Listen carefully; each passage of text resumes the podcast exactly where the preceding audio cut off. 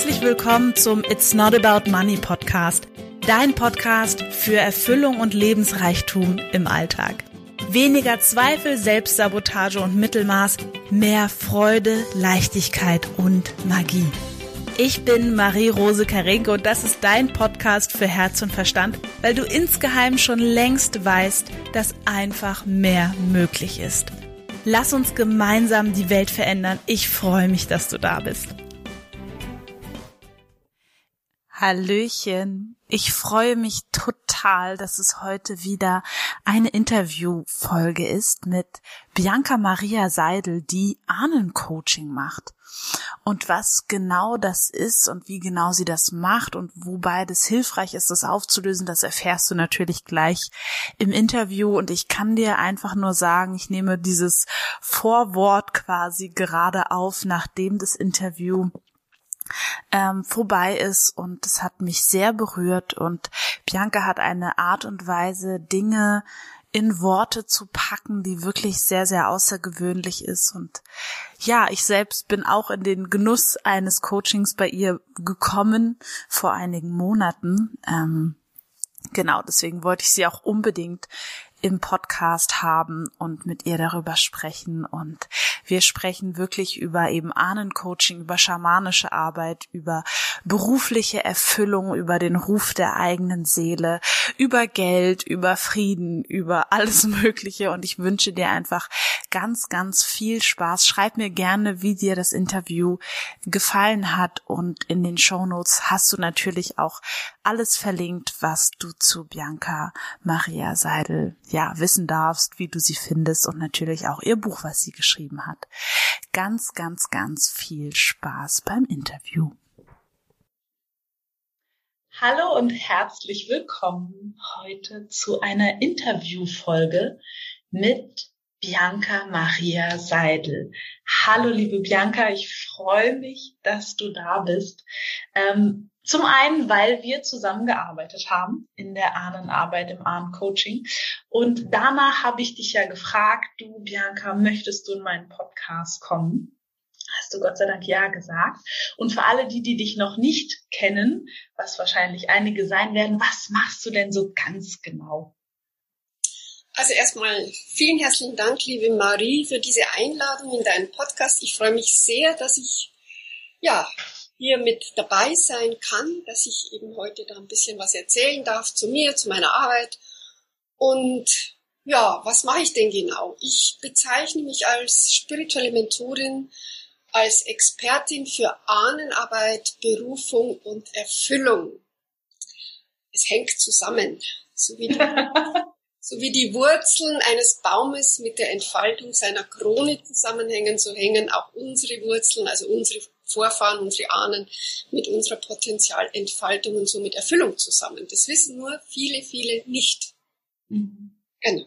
Und ich, mich hat das Leben auf diesen Weg geführt, äh, mehr oder weniger gerufen, kann man wirklich sagen. Und ähm, ja, und ich weiß, wie wichtig es ist, diesem inneren Ruf zu folgen. Es mhm. ist bereits in diesem Leben mein zweiter Ruf. Also ich habe mir, ich habe in diesem Leben einen gewissen Evolutionsdruck von meiner Seele her vorwärts zu gehen. Und somit ähm, ja, ich hatte tatsächlich in der ersten Lebenshälfte schon einen einen Ruf, dem bin ich auch gefolgt und auch wie es meine Art ist mit Leib und Seele, mit Herz.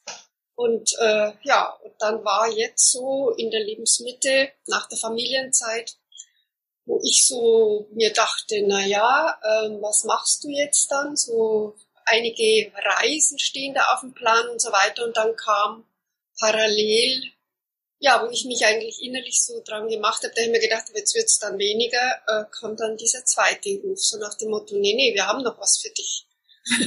du bist noch nicht fertig. ich weiß es also von, von mir und auch von vielen Leuten, mit denen ich zusammenarbeite, dass die das kennen. Diesen Ruf, so dieses Gefühl von, da ist irgendwie noch was, da ist noch mehr. Auch vielleicht verbunden mit der Frage, soll es das gewesen sein? Was würdest du jemandem raten, der jetzt gerade zuhört und das kennt von sich. So dieses, hm, ich spüre, dass da was ist, kann es nicht benennen, ist irgendwie unklar, aber es ist völlig äh, klar, dass es das jetzt noch nicht gewesen sein kann. Ja. Ich bin ja eine Befürworterin oder ich, ich, ich halte es wie Sokrates. Also nämlich Sokrates hat gesagt, wir tragen alle Antworten auf unsere wichtigen Fragen in uns selbst. Und somit würde ich auch raten, erstmal diese Frage an sich selbst zu stellen. Mhm. Was ist es, was in mir noch entdeckt werden möchte? Was, welches Potenzial schlummert dann noch in mir? Und am besten immer diese Fragen schriftlich stellen mhm. und das Kopfkissen liegen, damit einschlafen. Also wirklich kurz vorm Einschlafen sich diese Frage nochmal stellen, diese Frage ans Unter- und ans Überbewusstsein richten. In beide Richtungen senden. Und dann, äh, wir sind nicht ganz so, also diese Prozesse laufen nicht so schnell wie bei unserem PC oder unserem Laptop. So, damit, das will damit sagen, geduldig sein.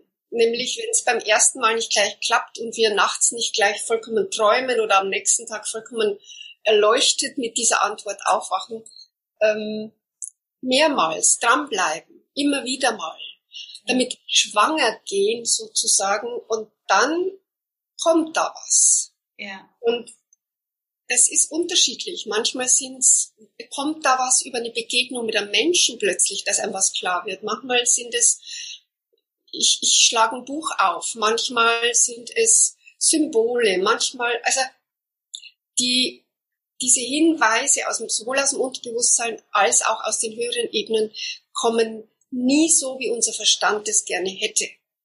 Mhm. mhm. Ja, das kann ich unterschreiben. Ähm, du hast ein Buch geschrieben, darüber möchte ich ganz gerne einsteigen ähm, oder tiefer einsteigen Richtung Ahnenarbeit. Dein Buch heißt Schamanische Ahnenarbeit, wo du eben das auch so ein bisschen aufgedröselt hast und erklärt hast und bestimmt auch äh, Beispiele aus der aus der Praxis. Ich war ja nun selber bei dir und habe das gemacht. Das heißt, wir können das an meiner Praxis ein bisschen beschreiben. Ich war ja total neugierig, weil ich so vom Wesen her schon spüre, dass meine Ahnen, meine Familie, meine Konditionierung aber über die Generationen hinaus eine Wirkung auf mich hat. Mhm. Ähm, so, dann war ich natürlich, ne, bin zu dir gekommen in diesem Prozess. Ja. Und ähm, mich würde da erstmal interessieren, weil du machst es auf eine ganz, also es ist ja schon schamanische Arbeit, die du da machst. Und es geht irgendwie auch, also wenn ich ganz ehrlich sein darf, über das, was mein bewusster Verstand greifen kann, definitiv hinaus. Mhm. Ja. Ähm, wie beschreib, würdest du das beschreiben, was da passiert, was du da machst in so einem Ahnen-Coaching? Ähm, also in dieser Ahnenaufstellung der sieben Generationen, das ist vielleicht interessant zu wissen, dass ich äh, insgesamt, dass es sieben Generationen sind, mit denen wir jetzt. Über die Information in unserer DNA und somit auch in jeder mhm. Zelle verbunden sind. Also diese Informationen liegen in uns. Es geht auch und, in den Bereich der Epigenetik dann ja. Genau, das ist äh, auch die Epigenetik, also ein mhm. moderner Zweig der Biologie, die bestätigen das mittlerweile. Also die bestätigen auch, dass sich diese Erfahrungen unserer Vorfahren bis zu vier Generationen weiter vererben. Im Schamanischen sind es sieben Generationen. Und ich bin mhm. mir sicher, dass die Wissenschaft auch das noch aufdecken wird, weil die, da gibt's ja jetzt gerade sind die so weit, dass sie sagen, okay, von der DNA fünf Prozent haben wir entschlüsselt, 95 ist Trash. Ich sag, stopp, stopp. Die Natur produziert kein Trash. Und von dem her bin ich mir sicher, dass in diesen 95 Prozent, dass das noch ans Licht kommen wird, dass es also mehr Generationen sich ja. überträgt. Und wie ich da vorgehe, was da passt, also wie ich da arbeite, ist, dass ich letztendlich, wenn ich Menschen, also du hast es ja erlebt, äh, ich arbeite mit Bodenankern mhm. und ich stelle praktisch, du gelangst mit jeder einzelnen Generation in Verbindung. Das heißt, für jede Generation gibt es einen Bodenanker und somit kannst du auf, bei jeder Generation erspüren, trage ich da eine Last?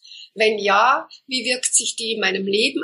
Wie, erstmal, wie fühle ich die körperlich? Ist ganz wichtig. Es geht mhm. immer um den Körper. Und dann, wie, wie wirkt sich das in meinem Leben aus? Und wie kann sowas zustande kommen? Die Information ist jetzt wirklich über, für den Verstand, damit der das, das läuft über Felder. Es ist ein morphogenetisches Feld, das unsere Sippe organisiert. Die Familienaufstellung nach Bert Hellinger, die bedienen sich auch dieses morphogenetischen Feldes, gehen aber in diesem Feld eben nur bis zu den Großeltern und alles, was dahinter kommt, wird als äh, Ahnen etikettiert, also wie so ein Etikett drauf, das sind die Ahnen, aber es wird nicht mehr differenziert. Mhm. Aber es läuft über ein morphogenetisches Feld. Es ist ein Feld der Energie und Information. Und wir, unser Körper ist damit in Verbindung. Und in meiner Arbeit kann man sich das so vorstellen, durch diese Kraft meiner Seele und meinen schamanischen Wurzeln äh, verstärke ich das alles für die Betreffende oder den Betreffenden. Und dadurch wird es ganz deutlich erfahrbar und fühlbar. Ja, das kann ich unterschreiben. Also wir hatten das, diese in äh, den unterschiedlichsten Generationen. Ich stand dann auf dem Bodenanker. Wir haben das über Zoom gemacht. Ich hätte auch zu dir kommen können, äh, nur wir haben uns so entschieden oder ich habe mich so entschieden. Und es war für mich ganz klar fühlbar, äh, dass die eine Körperseite mich jetzt total auf dem zum Boden zieht oder dass ich so ein Strudeln habe oder dass da wie so eine Alu-Eisenplatte irgendwo in mir ist und mir alle. Also das war für mich wirklich erstaunlich, wie klar ich körperliches Feedback bekommen habe. Mhm. Ja. Ja.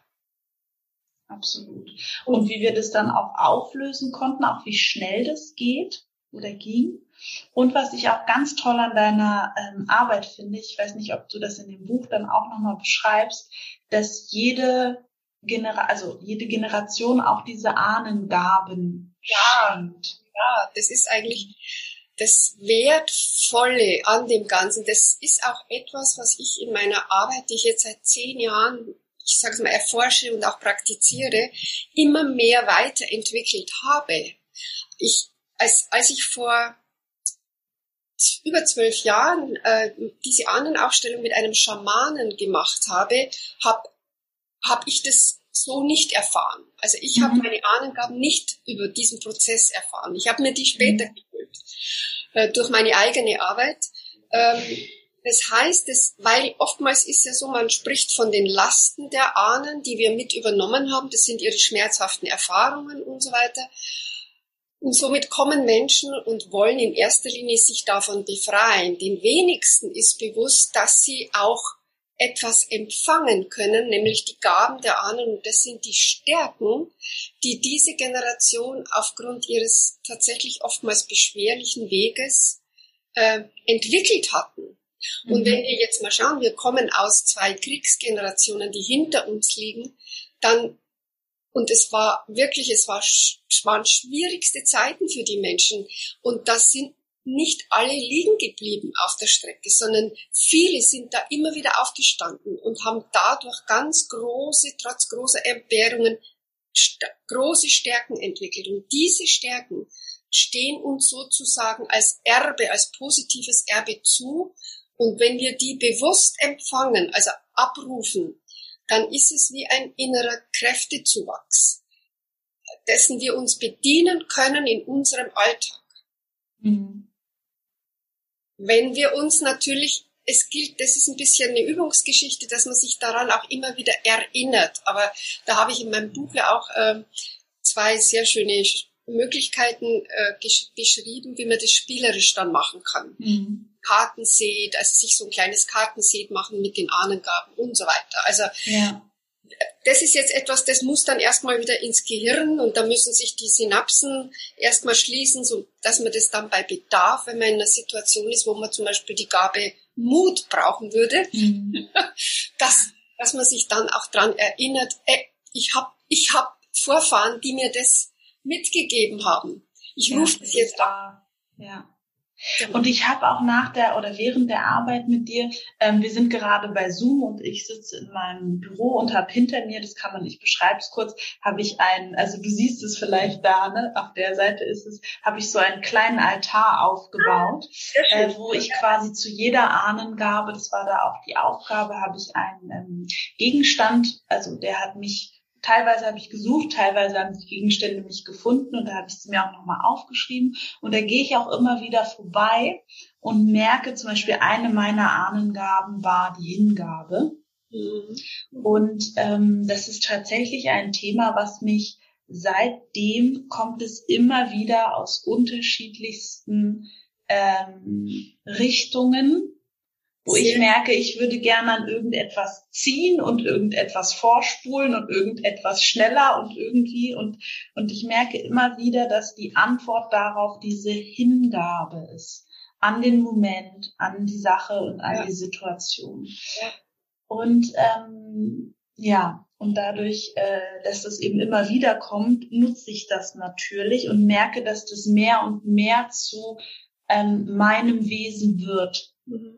Mhm. Ja, weil ich vorher, das heißt ein hektischer Mensch, das wäre jetzt irgendwie komisch, nur ich war auf jeden Fall viel hektisch betriebsamer. Ja. Ähm, und jetzt ist quasi, das ist das alte Programm, was ich dann kurz abrufen will. Dann merke ich, das geht nicht und dann gehe ich in das andere und dann geht's wieder ein Stück weiter. Ich weiß nicht, ob das irgendwie gut, äh, so würde ich das, das beschreiben. Ja, wunderbar. Was, mhm. Entschuldigung, wenn ich mich unterbreche, aber ich muss das jetzt wirklich äh, also ich muss dir da jetzt gratulieren, dass du das so umgesetzt hast. Ja, mhm. weil das ist tatsächlich die, die Voraussetzung, dass man dann auch diese Erfahrungen macht. Du hast in der Arbeit bei der Ahnenaufstellung, das sage ich immer so, in dem Moment geben wir den Ahnen in uns, in unserem Bewusstsein wieder Raum. Mhm. Und ich habe ja dann am Schluss dich angeleitet, dass du deinen Ahnen auch in deinem Lebensraum einen Raum gibst, ein kleines Fleckchen, ja. du eben diese Ahnengaben, mit denen du dich während 21 Tagen ja beschäftigen solltest, wo du die in die Gestalt bringst und mhm. dort diesen, diesen Ahnenort, mhm. diesen kleinen Platz schaffst, um eben immer wieder mit deinem Unterbewusstsein oder dass du daran erinnert wirst, eben um an die, dass du diese Themen irgendwann mal so oder die Gaben so stark verinnerlichst, so wie du es jetzt beschreibst, dass sie Teil von dir werden. Ja. Und was ja für, für, deine, für deine Zuhörer noch ganz wichtig ist, nämlich was da, was dadurch eigentlich passiert ist, dass in dem Moment lebst du den Traum deiner Ahnen. Mhm. Das ist das wirklich Wichtige, weil in dem Moment leben praktisch die Stärken deiner Ahnen durch dich. Ja. Und das und, ist auch das Kraftvolle dann. Ja, und ich hatte sogar das Gefühl, dass, mal, dass die Ahnengaben meine Lebensthemen widerspiegeln. Ja.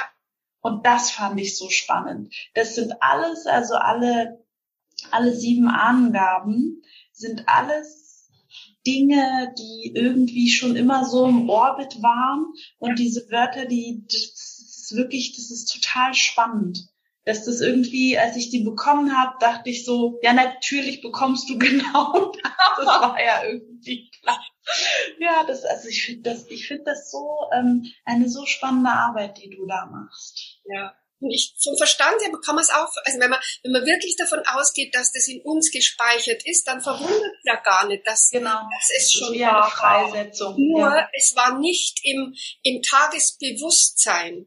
Es war in uns, es ist in unserem System, aber wir haben es uns nicht ins Bewusstsein geholt und wir wussten auch nicht, wo es herkommt. Mhm. Das, mhm. Diese Klarheit ist jetzt da. Du weißt, wo es herkommt. Du weißt, um was es ganz genau geht. Und das ist auch das, was ich in meinem Buch auch beschreibe im letzten Kapitel, äh, dass du letztendlich, dass uns diese Ahnengaben auch den Weg zu unserer Bestimmung und Berufung weisen. Es mhm. ist wirklich dieses, ist wie, es leuchtet etwas durch uns, was den Weg, der, also was uns den Weg auch erleuchtet, was uns hilft, Orientierung auf diesem Weg der Bestimmung in Richtung Bestimmung zu finden. Mhm. Mhm. Ja, Ja, da kann ich nur Ja sagen. Weil, also wenn, vielleicht hast du, also wäre für mich auch spannend zu wissen, wie, wie andere, mit denen du, andere Frauen und Männer, mit denen du gearbeitet hast, das empfinden. Ich kann auch sagen, dass meine ähm, Angaben wirklich für mich wie ähm, Entwicklungsaufgaben sind. Ne? Also der Bereich Hingabe ist für mich wirklich ja. eine Aufgabe. Ja, mich genau. hingeben zu können, ohne Angst zu haben, ich löse mich auf, ich verliere mich selbst, ich bin dann nicht mehr da, ich werde eingenommen, überrumpelt und was auch immer ähm, und existiere gar nicht mehr. Das ist so ein Konflikt, den ich da habe mit dieser Hingabe, der mich bisher natürlich auch davon abgehalten hat. Und genau. das ist wirklich, kann ich wirklich sagen, wie so ein, ein riesiges Lernfeld für mich. Wie ja. erleben das andere. Ähm, kommt, also was ich so merke, ist, zu mir kommen wirklich ganz unterschiedliche Menschen. Mhm. Ähm, oftmals auch jetzt, vor allem durch das Buch, ich war viel in der Presse und ich habe vor allem hier auch regional und da haben sich jetzt Menschen gemeldet, die sind so ganz bodenständig, traditionell noch und die mhm. interessieren sich für ihre Vorfahren, ja, aber so mit und, und aber so mit spirituell schamanisch, das ist ihnen eher ein bisschen, aber sie rufen an, weil das die Ahnengeschichte ist wichtiger ja. als das Wie vielleicht und ja. äh, ich bemerke, es hängt ein Stück weit davon ab, von der seelischen Reife, sage ich jetzt mal, mhm. inwieweit sich ein Mensch im Nachhinein da tatsächlich auch weiter mit seinen Ahnengaben beschäftigt. Weil das Thema Berufung, Bestimmung finden setzt bereits eine gewisse seelische Reife voraus. Es gibt noch viele Menschen, die können damit noch gar nichts anfangen. Also ja. was, was äh, Lebensaufgabe, okay, das haben Sie schon mal gehört, aber jetzt eine Bestimmung, ähm, das ist weit weg von manchen Menschen, von manchen, nicht von mhm. allen, nein, nein. Und vor allem in meinem Resonanzfeld sind überwiegend Menschen wie du, also mhm. die tatsächlich, ich sag mal, aus dem Therapeutischen kommen, aus dem Spirituellen, aus dem, ja, mit einem ganzheitlichen Verständnis, sage ich jetzt mal, naturverbunden, feinsinnig. Ähm, und da merke ich, dass diese Menschen und überwiegend Frauen, kann man sagen zu 80 Prozent, äh, dass sie tatsächlich auch es dann weiter weitermachen. Die integrieren diese diese Ahnengaben tatsächlich in ihr Leben und verstehen es als Aufgaben. Ist ja so ein mhm. schönes Wortspiel. Also mhm. Gaben sind Aufgaben. Genau. Auch die Gaben, die wir selber persönlich mitbringen natürlich. Wir haben ja neben unseren unseren Ahnengaben oder Stärken unserer Ahnen ja auch eigene Potenziale und Talente, die wir aus unserer Seele raus, aus unserem langen seelischen Entwicklungsweg mitbringen. Auch die gilt es zu äh, entfalten und zu entwickeln. Es ist aber so, wenn man sich dem widmet, merkt man, dass die Ahnengaben als Aufgaben verstanden das alles unterstützen. Also das mhm. ist wie, das ist ein Puzzle, wo eins dann ineinander greift und es sehr leicht plötzlich wird, dieses größere Bild meines Lebens, also wo, woher und wohin zu erkennen. Mhm. Genau. Toll. Also soweit, soweit zu, zu, zu deiner Frage, ob die anderen, was die anderen da damit machen. Also ja. wie gesagt, es setzt eine gewisse, gewisse spirituelle oder oder ich sage jetzt mal seelische Reife voraus, sich überhaupt dem Thema Berufung, Bestimmung, damit überhaupt was anfangen zu können. Mhm. Wobei das gerade, muss ich dazu sagen, immer mehr wird. Es werden immer ja. mehr Menschen, die sich da, die tatsächlich, und es beginnt mit der Frage nach dem Sinn des Lebens. Mhm. Mhm. Also Menschen, die beginnen nach dem Sinn zu fragen, die kommen irgendwann auf ihrem Weg und auf ihrem Frageweg tatsächlich auch auf dieses Ja und ich äh, mhm. was ist jetzt meins, warum, ja, was ist mein Sinn im. Ganzen. Und dann ja. kommt man automatisch äh, an die eigenen, geht es um die Frage Potenzialentfaltung, und zwar wirklich, was in mir steckt, ähm, um Erfüllung zu erlangen, aber eben auch, was ist meine einzigartige Bestimmung. Mhm. Was ist deine Antwort auf die Frage, was der Sinn des Lebens ist? Das, was wir mitgebracht haben, wozu wir hier angetreten sind, zu entfalten. Mhm. Setzt voraus, setzt ja. voraus, dass ich ein Verständnis habe für, ähm, dass ich mehr bin als mein sichtbarer Körper und meine Persönlichkeit. Setzt voraus, mhm. dass ich mich mit dem Thema Seele und Seelenentwicklung schon einmal beschäftigt habe, dass ich dass in meinem Weltbild äh, in dem Moment, wo ich sterbe, nicht alles aus ist, sondern dass ich den Körper zurücklasse, aber als Seele mit all meinem Erfahrungsschatz, den ich auf mhm. dieser, in diesem Leben gemacht habe, dass ich das mitnehmen kann. Ja. Und darum ja. ist es wichtig, diese Erfahrungen zu machen und so viel wie möglich auszuprobieren, ins Leben zu stürzen und äh, ja, und nicht mit dem Helm auf dem Sofa zu sitzen. ah ja, das stimmt. Ähm, ja, weil mein Gefühl dabei ist, ich meine, wir hatten ja da auch ne, drüber gesprochen, als ich bei dir im Coaching war, ähm, dass wirklich jeder Schritt bringt mich näher. Also egal wen, mich, die Hörer, dich, wie auch immer. Und das finde ich auch das Schöne daran. Und ich bin auch wirklich der Meinung, dass ein Schritt, der aus dem Herzen kommt, der, der kann nur richtig sein. Richtig. Ja. Also, klar. auch wenn unser Kopf momentan vielleicht gar nicht versteht, worin die Richtigkeit jetzt sein soll, auch wenn er gerade nicht sofort ein Ergebnis sieht, mhm. auch das das heißt, im Herzen sitzt die Geduld. Wenn wir unser Herz integriert haben, dann sitzt hier die Geduld. Das mhm. ist eine Herzensqualität, Geduld. Und immer dann, wenn wir ungeduldig sind, sind wir nicht geherzt, sind wir nicht im Herzen. Und diese, diese Ungeduld oder diese Geduld gilt es in aller, aller, allererster Linie mit uns selbst und unserer eigenen Entwicklung zu haben. Mhm. Danke für dieses Geschenk. Die Geduld sitzt im Herzen. Wenn ja. ich ungeduldig bin, bin ich nicht in meinem Herzen mit mir selbst. Genau.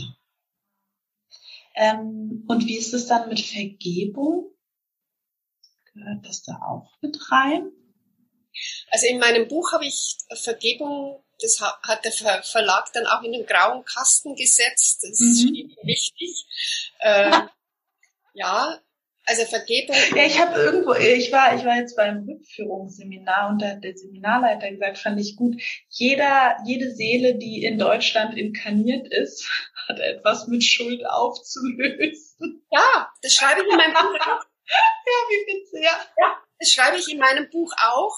Mhm. Und jede, jeder oder jeder Mensch, der tatsächlich sich an sein Schuldthema wagt, tut etwas fürs kollektive Schuld. Ja. Thema. Und wir alle, die wir hier in Deutschland geboren sind, wir sind deshalb hier geboren, um eben mitzuarbeiten an diesem eigenen Schuld und zugleich am kollektiven Schuldthema, um es zu transformieren. Mhm. Denn durch monetäre Zuwendung, wie es bislang geschah auf nationaler Ebene, äh, lässt sich Schuld nicht ausgleichen, weil ja, danke, dass du das sagst. Schuld ist mhm. entstanden durch Verletzung und Verletzung, da geht es um Emotionen äh, monetäre Ebene ist eine ganz andere Ebene. Mhm. Also das kann nur auf der emotionalen Ebene ausgeglichen und geheilt werden. Und jetzt nochmal, wie geht Vergebung? Ist ein ganz heikles Thema. Es gibt viele, viele, die darüber geschrieben haben. Es gibt einen Zwölf-Schritte-Prozess, es gibt eine radikale Vergebung, es gibt was weiß ich was alles. Vergebung. Und ich bin vielleicht jetzt eine Illusionszertrümmerin, wenn ich sage, Vergebung können wir Menschen nicht. Mhm. Wir, drum schaffen es auch viele nicht. Manche ich bin der Meinung, dass das äh, gerade eine totale, also ich merke gerade, für mich ist es eine totale Erleichterung, weil ich für mich das Gefühl habe, Vergebung ist etwas, was geschieht. Ja.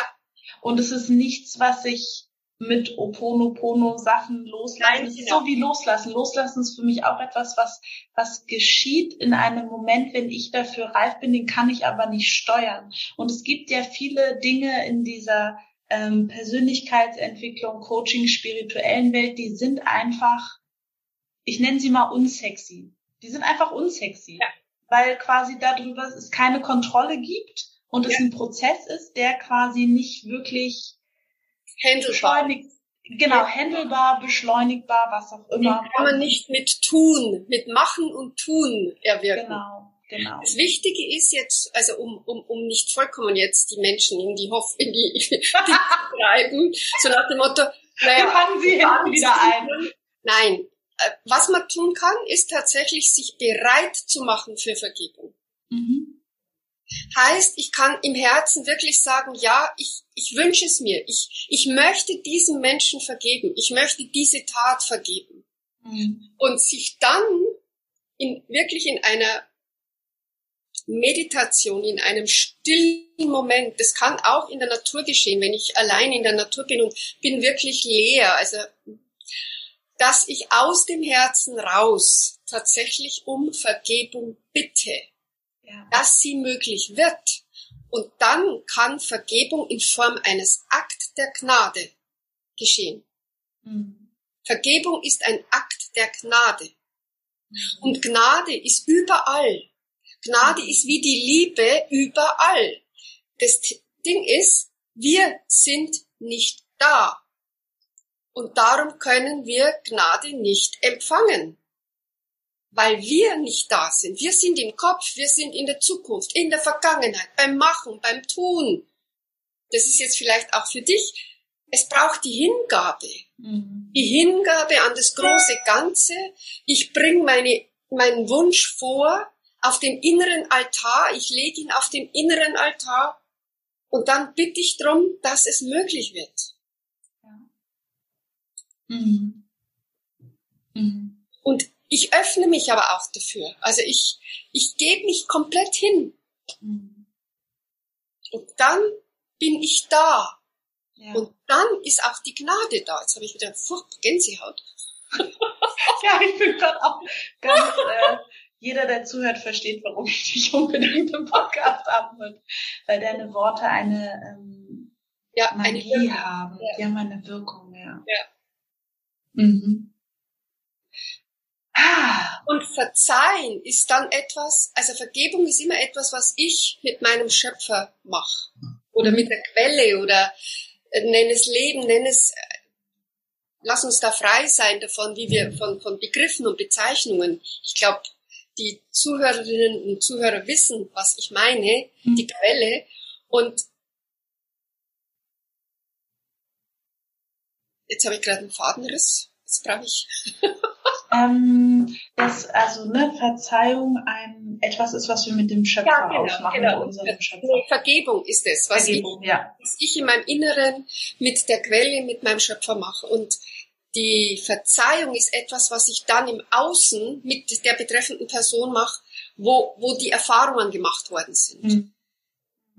Und das braucht dann den Austausch, das braucht die Kommunikation, das braucht die, das ist aber erst im zweiten Schritt möglich.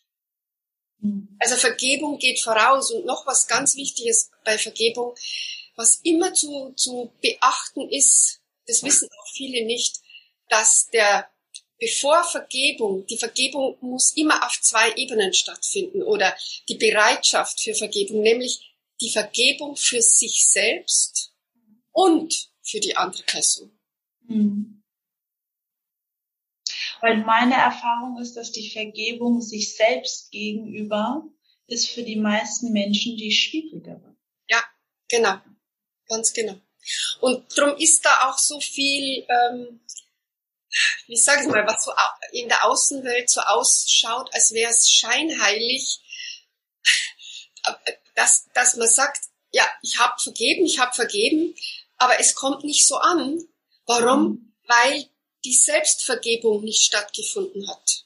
Und dadurch mhm. greift auch die, kann die andere Vergebung gar nicht greifen. Weil die der Schritt eins ist und dann genau. kommt der Ganz andere genau. oder die andere. Ganz mhm. genau. Es geht zuerst mhm. um die Selbstvergebung und dann auch um die andere. Man kann das in einem, wie gesagt, auf den inneren Altar bringen und in einem, man kann sagen, Vergebung für mich und für den Namen nennen mhm. und so weiter. Ähm, da kann es passieren, dass es tatsächlich auf einmal geschieht. Ja. Und ich, ich finde es auch, ja. Dass ich es in zwei Schritten machen muss. Ja. Und ich finde es auch toll, also ich schreibe zum Beispiel auch dann Dinge mir gerne auf oder verbrenne gerne was und so weiter. Ja. Nur ich weiß, dass das ähm, eben nur ein Teil dessen sein kann, dieser ja. Vergebung insgesamt. Und der zweite Teil, um den kann ich bitten und wann der geschieht, darauf habe ich einfach keinen Einfluss nenne ich es jetzt einfach mal so. Und es ist wie irgendwie so, so oft im Leben, bei unterschiedlichsten Sachen, auf viele Dinge haben wir nicht wirklich einen Einfluss. Und es ist okay. Einfluss, glaube ich, haben wir schon. Also wir, wie gesagt, ich ja, kann vielleicht nicht so zeitlich, also vielleicht meine ich das mehr so zeitlich, nach dem Motto. Oder vielleicht auch die, ich glaube, du meinst die Kontrolle. Kontrolle, ja. Mhm. Weil, also den Einfluss haben wir, wenn ich mich bereit mache für, also ich sage, ich bin jetzt soweit, ich, ich möchte wirklich vergeben, dann ist es schon etwas, was einfließt von mir. Mhm. Nur ich habe es nicht unter Kontrolle, ob es dann auch geschieht. Ja. Ja.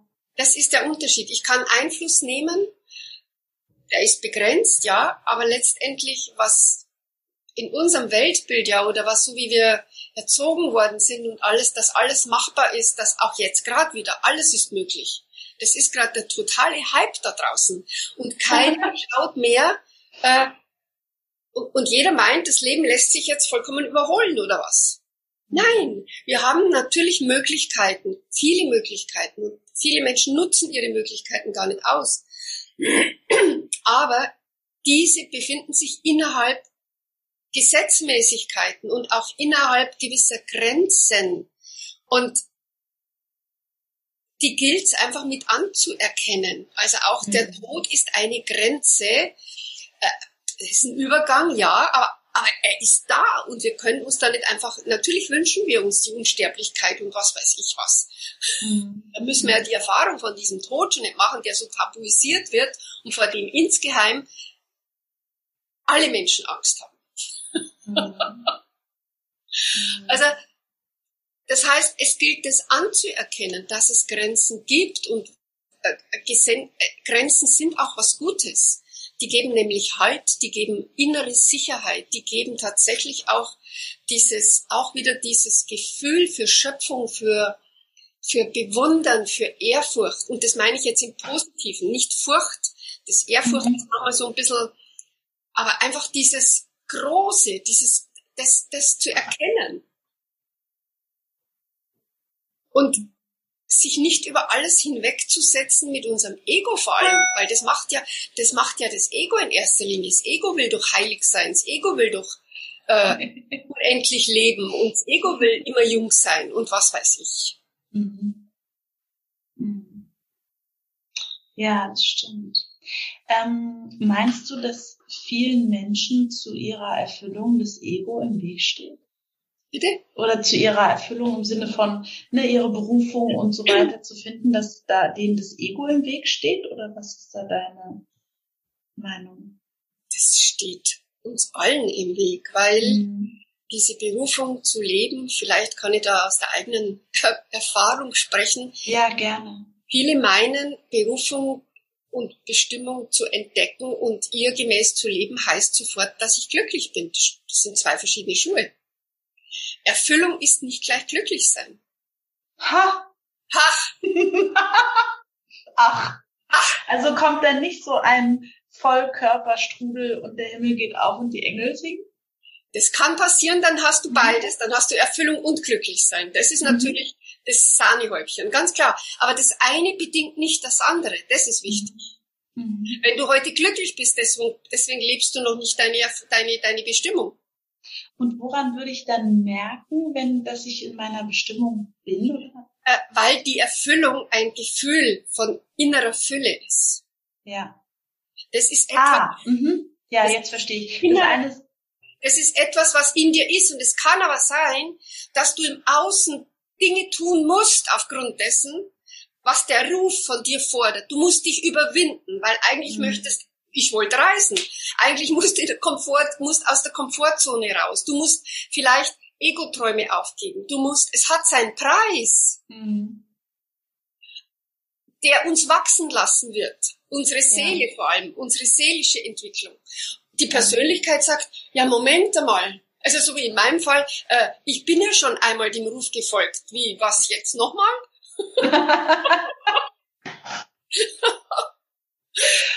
Und äh, was war der, der mir war ja. ja klar, dass das nochmal, ich muss nochmal ein Thema in die Gesellschaft reinbringen, das mhm. äh, eben noch nicht in der breiten Öffentlichkeit ist.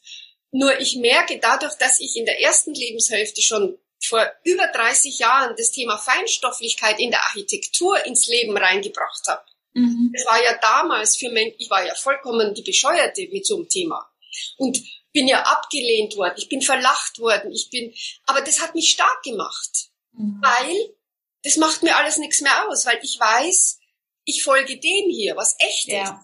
Ja. Und jetzt merke ich mit den Ahnen, ich tue mich viel leichter, weil ich habe ja trainiert. Ich stand ja 25, 30 Jahre auf dieser Übungsmatte, zu mhm. mir und zu meiner Wahrheit zu stehen.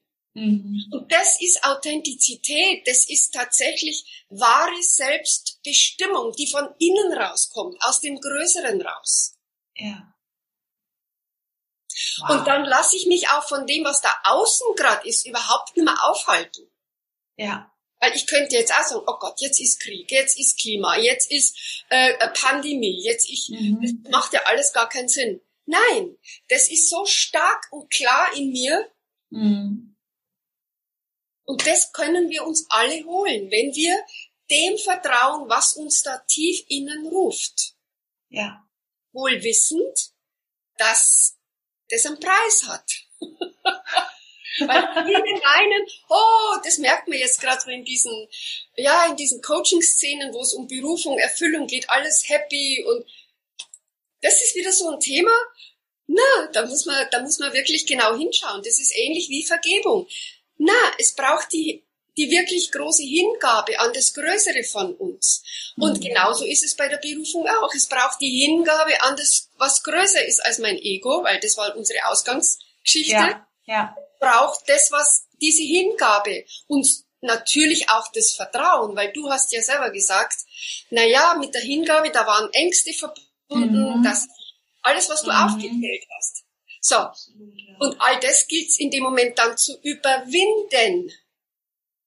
Das ist der, das ist der Weg der Heldin in dem Moment. Das heißt, ich stelle mich den Drachen in mir. Ich stelle mich diesen, ich nenne sie übrigens nicht Drachen, weil Drachen ist ja ein Glückssymbol, sondern ich nenne sie die Cerberosse. Also das sind die Höllenhunde, die unsere mhm. Komfortzone bewachen, dass alles Dass wir bloß keine auf komische genau. Gedanken Genau. Ja.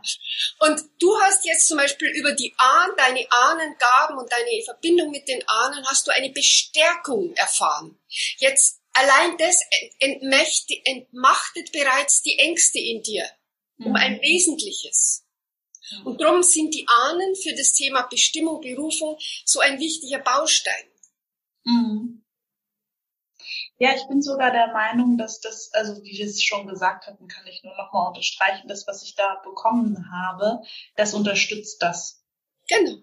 Also genau. das, äh, das ist schon, das ist ziemlich cool. Ja, also da waren jetzt echt äh, wieder spannende Punkte dabei.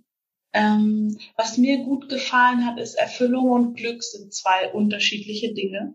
Kann zusammenkommen, muss aber nicht. Ähm, beziehungsweise, was ich mir auch vorstellen könnte, ist, wenn ich meine Erfüllung, meine Berufung gefunden habe, dann kann ich das ja auch so ausgestalten, dass das mit dem Glück dann genau. auch genau. passt. Ja. Du bist auf, du näherst dich dem immer mehr an, ganz klar. Ja. ja. Also du näherst dich dem immer mehr an. Nur ich bin ganz gern die Illusionszertrümmerin, wenn es mhm. darum geht, mit falschen Vorstellungen aufzuräumen. Ja weil ja. es hindert uns auf unserem Weg. Also mhm. das heißt, es ist wie so eine, jede Vorstellung ist ja eigentlich etwas, was vor uns steht. Das ist ja schon wieder wie eine kleine Mauer. Und vor ja. allem, wenn wir dann so ganz konkrete Vorstellungen haben, wie was zu sein hat. Und der innere Ruf führt uns an etwas, wo wir merken, oh, oh, da habe ich aber eigentlich Angst davor, da ist dieses und jenes. Das mhm. ist jetzt nicht, macht mich nicht glücklich. Äh, dann kehre ich um, weil dann ist nicht meine Berufung ja. und meine Bestimmung. Und das wäre falsch, weil in dem Moment muss man genau da durchgehen. Ja, okay, ja, verstehe ich. Wie geht das dann für dich zusammen mit, ähm, also, ne, nehmen wir an, ich weiß, dass, ne, da, da ist jemand, der uns zuhört, äh, der sagt, ja, und ich würde gerne meine Berufung finden und erfüllt leben und das irgendwie und so weiter. Ähm, darf ich dann ein klares Ziel haben von dem, was das ist, um das zu manifestieren? Oder macht es Sinn, da einfach anders ranzugehen? Wie würdest du das? Also, ähm, also wer, wer, wer, wer der Zeitpunkt bis zu diesem Ruf, bis mir dann klar wird, was es ist. Wie ja. fülle ich den am sinnvollsten? Also, das wäre ja dann nicht Vision Boards machen und so weiter und so weiter aus dem Kopf heraus das planen wollen, sondern irgendwie anders. Also, mhm. die wichtigste Frage ist erstmal, wer hat das Ziel definiert? Woher ja. kam dieses Ziel? Und ja. wenn das Ziel über den Kopf definiert worden ist, indem ich mich äh, bei anderen umgeschaut habe, wie die das machen und da mhm. und da, dann, ach, das ist auch, und dann mache ich es noch ein bisschen besser oder noch ein bisschen, das ist ein rein kopfiges Ziel und das, ja. das Also zum Beispiel, ich werde jetzt Online-Coach, weil ich sehe, dass viele andere das machen und ich hab, wollte immer schon mit Menschen arbeiten und deswegen mache ich das ja. jetzt. Don't do it. Das ist ja. nicht Prüfung. Kann man natürlich machen, weil dann lernt man eben durch äh, Fehler und ah, jetzt weiß ich, was ich nicht bin, aber der Weg dauert ewig. Vielleicht hat man immer ganz so viel Zeit. So. mhm. okay, das ist der Weg von Try and Error. Ja? Mhm. Also ich probiere es und stelle fest, nein. Äh, insofern eine klare Entscheidungshilfe im Vorab, einfach zu schauen, wo kommt mein Ziel her? Ist mein Ziel, kommt es mhm. aus, ist es aus dem Kopf heraus definiert worden, dann lieber das ist nicht der Weg, der in die Bestimmung und in die Berufung führt. Wir brauchen die Seele dazu.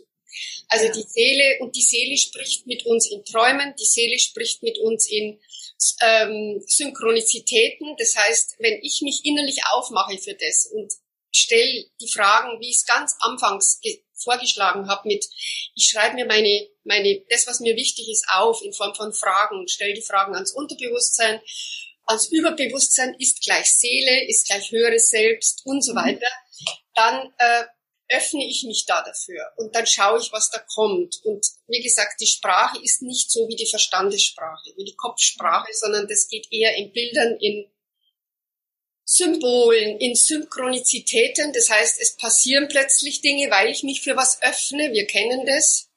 Äh, bin ich schwanger als Frau, sehe ich plötzlich im Außen lauter Schwangere, will ich mir ein rotes ja. äh, Ferrari kaufen, sehe ich plötzlich lauter Ferrari. Das geht nach Resonanzen und nach Affinitäten.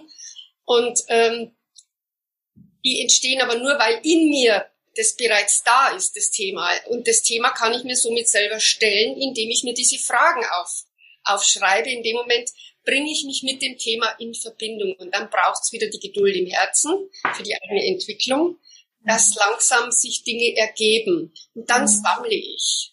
Mhm. Also das ist kein schneller Weg. Wie gesagt, immer, das Leben lässt sich nicht überholen. Ähm, das ist die große Herausforderung, weil wir ja in einer Zeit leben, die so von den Maschinen dominiert. Klick, genau, Click and Buy oder Klick, äh, leer den Mülleimer. Und diese, diese inneren Entwicklungsdinge, die brauchen, das sind Prozesse und die brauchen einfach ihre Zeit. Und ja, aber das würde ich raten. Also mhm. über diesen, ja, toll, Weg, diesen toll. inneren Weg ranzugehen, in dem Bewusstsein, es ist ja bereits in mir angelegt. Jetzt geht's ja darum, das rauszuholen. Also kann ich nicht im, da draußen schauen. Und vielleicht zum Schluss jetzt noch eine, eine kleine Geschichte, nämlich mhm. von dem, vom Finden der Lebensaufgabe oder auch der Bestimmung und dem Lesen in drei Büchern. Ähm, das ist eine Geschichte äh, von dem Buch vom Stefan Weiß. Äh, der hat ein kleines Büchlein geschrieben, der Mai Tai trinkende Mönch. Mai Tai ist ein Cocktail. Und äh, ich habe das damals, ich habe das so toll gefunden und habe aber die, die Geschichte, das hat mich so inspiriert, selber dann nochmal kurz gefasst, ja, und habe das auch auf meiner Internetseite. Und da geht es darum, dass der, dass der Schüler zum erleuchteten Mönch kommt und sagt, ähm, wie finde ich denn meine Lebensaufgabe, Meister? Und der Meister sagt, ähm, ja, indem du, nein, der Mönch, äh, der Schüler sagt noch, also, nein, und der Mönch sagt ihm dann, weißt du was, es gibt drei Bücher. Das erste Buch ist das dickste Buch. Das ist das Buch der Möglichkeiten. Und dieses Buch wird mit jedem Tag dicker und dicker, weil darin enthalten ist einfach alles, was möglich ist. Und ich habe dann in meiner Geschichte dazu geschrieben, und wenn du heute ins Internet schaust, dann weißt du, was damit gemeint ist. Also täglich verdoppelt sich das Wissen, die Möglichkeiten und so weiter. Und da hat der, der Meister gesagt, da sind fast die meisten Menschen drinnen und suchen nach ihrer Lebensaufgabe. Unter diesem dicken Buch der Möglichkeiten liegt ein weitaus dünneres Buch und dieses Buch ist das Buch der Selbsterkenntnis. Darin lesen wenige Menschen. Und unter diesem Buch, wenn man dann darin gelesen hat und vieles in sich selbst bereits erkannt hat, findet man zu dem Buch, das noch unten drunter ist. Und dieses Buch ist unsichtbar. Und in diesem Buch steht auch nichts geschrieben. Es ist das Buch der Wahrheit.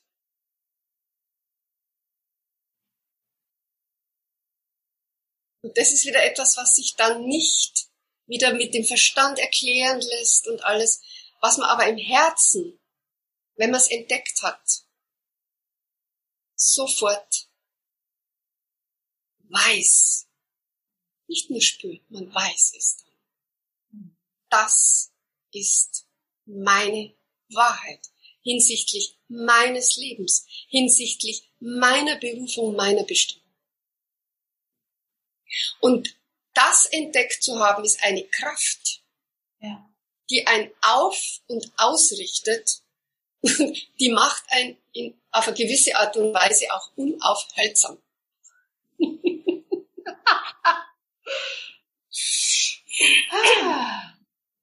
toll.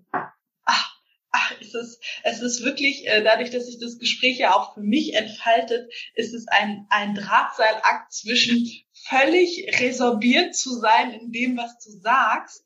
Und gleichzeitig habe ich auf jeden Fall noch ein Thema, äh, was ich ansprechen möchte, bevor wir äh, das Interview beenden.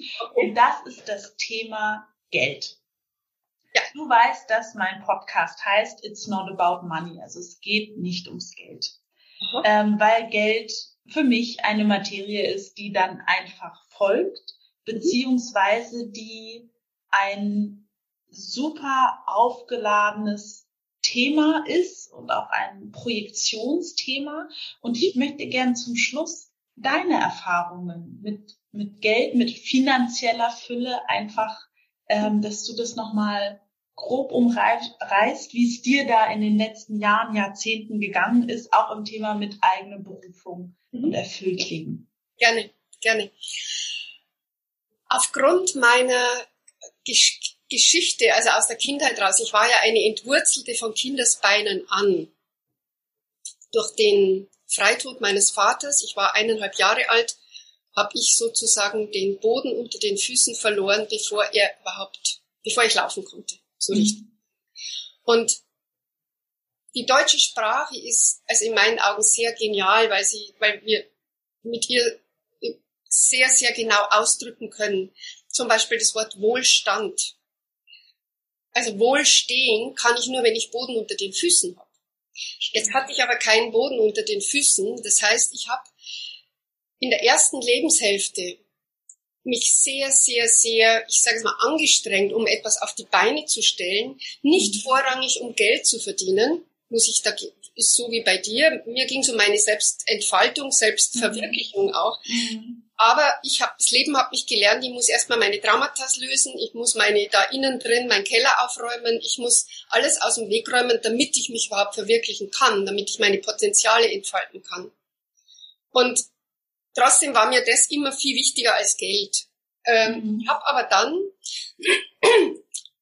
so zur Lebensmitte kommen die Erfahrung gemacht, dass es durchaus in mir etwas gibt, was ein Stück weit das Geld auch abgelehnt hat weil mir das unsicher war. Also ich wollte mich damit nicht näher beschäftigen, weil ich so das Gefühl gehabt habe, das kann man eh nicht halten, das ist irgendwie, es entzieht sich mir, ich, ich weiß auch zu wenig drüber und irgendwie so. Aber irgendwann kam die Erkenntnis, dass das eigentlich, dass ich da Verantwortung habe. Im Umgang mit Geld. Mhm. So, und dann habe ich mir gedacht, okay, immer dann, wenn ich was verstehe, dann mache ich mich wirklich auch sofort immer auf den Weg und dann habe ich gesagt, okay, das werde ich jetzt ändern. Ich werde mich über Geld informieren, ich werde Geld lernen. So, sprich Umgang mit Geld lernen. Habe ich dann gemacht, ich habe einen Jahreskurs belegt, habe mir ein paar Bücher gekauft und habe mich wieder reinbegeben und habe äh, innerhalb von zwei Jahren, ähm, nee, dazwischen kam noch vorher noch kamen die Ahnenaufstellung und in der sechsten Generation bekomme ich als Ahnengabe von der mhm. sechsten Generation eine große, große goldene Münze. Also so ein Teil, so ein ja. Oschi. Mir war sofort klar, das ist das Thema Finanzen, es geht um meinen Wohlstand, es geht um Reichtum. So. Mhm. Ähm, ja, ich, ich muss gestehen, ich habe diese Gabe trotzdem damals, das war vor zwölf Jahren, immer noch ein Stück weit zur Seite. Das war mir immer noch nicht ganz geheuer. Aber dann, nachdem ich das alles erkannt hatte, war ich total froh und habe auch damit gearbeitet, also verinnerlicht und so weiter. Und mittlerweile ist es so, dass ich merke, wie dadurch, dass ich das Geld jetzt bejahe als ein Teil meines Lebens, also eines, es ist ein Mittel, um, ich sage jetzt mal, äh, es gehört, also mein ganz großes Thema ist ja Freiheit, innere Freiheit. Und auch diese finanzielle Freiheit ist ein Weg auf, ein, ein Baustein dieser Freiheit. Mhm. Und das hat sich alles in den letzten, kann man sagen, zehn Jahren ganz klar in mir abgebildet. Ich habe die nötigen Schritte genommen. Ich bin so gewachsen finanziell, also in meinem Wohlstand. Das ist sensationell. Also wirklich, das ist jetzt so sensationell, dass ich jetzt gerade den nächsten Schritt mache und lerne zu investieren. Ja. Ja. Also das heißt, Frau macht sich jetzt wirklich so selbstständig, ja dass sie auch ihr eigenes, also ich übergebe mein Geld nicht der Bank, sondern ich mhm. lerne zu investieren, so dass es geht um Wertschöpfung, es geht um Vermögensaufbau. Vermögend sind wir alle. Vermögend an Potenzialen. Ja. Und es geht darum, die Verantwortung für dieses Vermögen zu übernehmen. Zum einen, das aus uns rauszuschöpfen mhm. und dann aber auch zu schauen, wo kommt das Geld dann hin? Was mache ich damit? Mhm. Auch ja. das liegt in meiner Verantwortung. Ja, toll. Fantastisch. Ich freue mich, dass ich die Frage noch gestellt habe. Bianca, ich möchte mich ganz, ganz herzlich bei dir bedanken. Ähm, sowohl für das, was zwischen uns im Coaching passiert ist und durch dich in meinem Leben passiert ist und auch für dieses Interview heute. Du hast das letzte Wort. Gibt es noch etwas, was du sagst, das ist noch in mir, das will noch ausgesprochen sein? Ähm, selbstverständlich werde ich alles zu dir, wie man dich findet. Ich lese auch selber sehr gerne deinen Newsletter, den kann ich nur empfehlen. Ähm, werde ich alles in die Show Notes tun, äh, deine Homepage und so weiter und so fort, wo man das Buch findet. Gibt es trotzdem noch etwas, wo du sagst, ach, das ist irgendwie gerade noch so da, das möchte ich noch gern sagen? Ich glaube, ich habe aufgrund der aktuellen Lage gerade ähm, da draußen einfach einen Wunsch auf dem Herzen, mhm. nämlich ähm, und damit auch einen kleinen Appell an deine Zuhörerinnen und Hörer, nämlich äh, wenn es um diesen Frieden geht. Wir alle wünschen uns den Frieden auf dieser Welt. Ja. Und wichtig ist jetzt, dass wir schauen, wo ist in uns noch der Unfriede? Mhm. Und dass wir uns doch in erster Linie jetzt um den kümmern, weil in dem Moment, wo wir Frieden in uns schaffen, fließt dieser Frieden auch in das große Ganze. Und nur wenn wir Frieden in uns tragen, hören irgendwann auch da draußen diese Kriege auf. Und es, wir werden sicherlich nicht durch unseren inneren Frieden jetzt sofort die Welt in Frieden bringen. Aber wir werden unser Umfeld harmonisieren, wenn wir im Frieden sind. Und das schlägt Wellen, weil die Menschen, die uns nahe sind und durch uns auch mehr Harmonie und Ding erfahren, die geben das auch wieder weiter. Das ist wie der Stein, der ins Wasser fällt. Und das ist so, das ist mir gerade wirklich ein großes Anliegen, mhm. weil ich weiß, dass das der beste Beitrag ist, den wir derzeit für Frieden tun, auf der Welt tun können. Ja. Genau. Ich hab vielleicht noch, ich habe ich hab jetzt ein, ein Webinar ins Leben gerufen, das mhm. nennt sich Der Frieden in dir. Und vielleicht magst du, Marie, das unten noch verlinken. Ja, gerne. Wer, wer sich da also beteiligen mag. Ähm, genau. Also das ist jetzt etwas, was mir ganz zum Schluss jetzt noch mit äh, zu, für dieses Interview noch am Herzen gelegen ist. Und danke, ja. liebe Marie, dass ich das jetzt hier noch anbringen konnte. Ich sage dir ja. auch ganz, ganz vielen herzlichen Dank für diese Einladung, dass ich hier sprechen konnte, dass ich hier diesen Rahmen bekommen habe. Also ich bin zutiefst dankbar, weil ich einfach die Gelegenheit jetzt gehabt habe, über diese wichtigen Themen zu sprechen.